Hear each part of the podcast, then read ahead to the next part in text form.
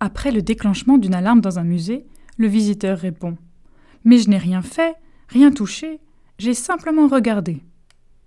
Mais regarder, ce n'est pas exactement ne rien faire. Tout ce qu'on voit n'est pas sans conséquence sur nous-mêmes.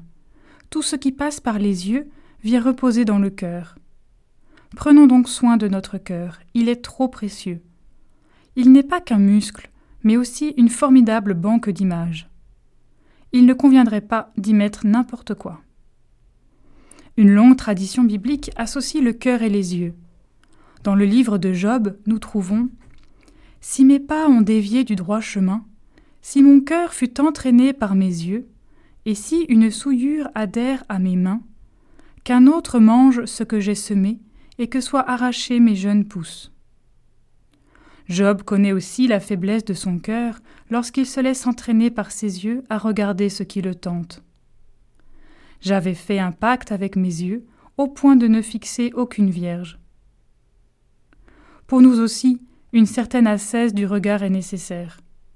Dans ce monde d'images, nous savons que tout n'est pas bon à regarder et qu'une certaine complaisance peut finir par nous ligoter intérieurement. Il ne faut pas être naïf et savoir choisir ce qu'on regarde à la télévision ou sur Internet. Il faut éduquer notre regard pour qu'il ne s'attarde pas sur ce qui nous fait du mal.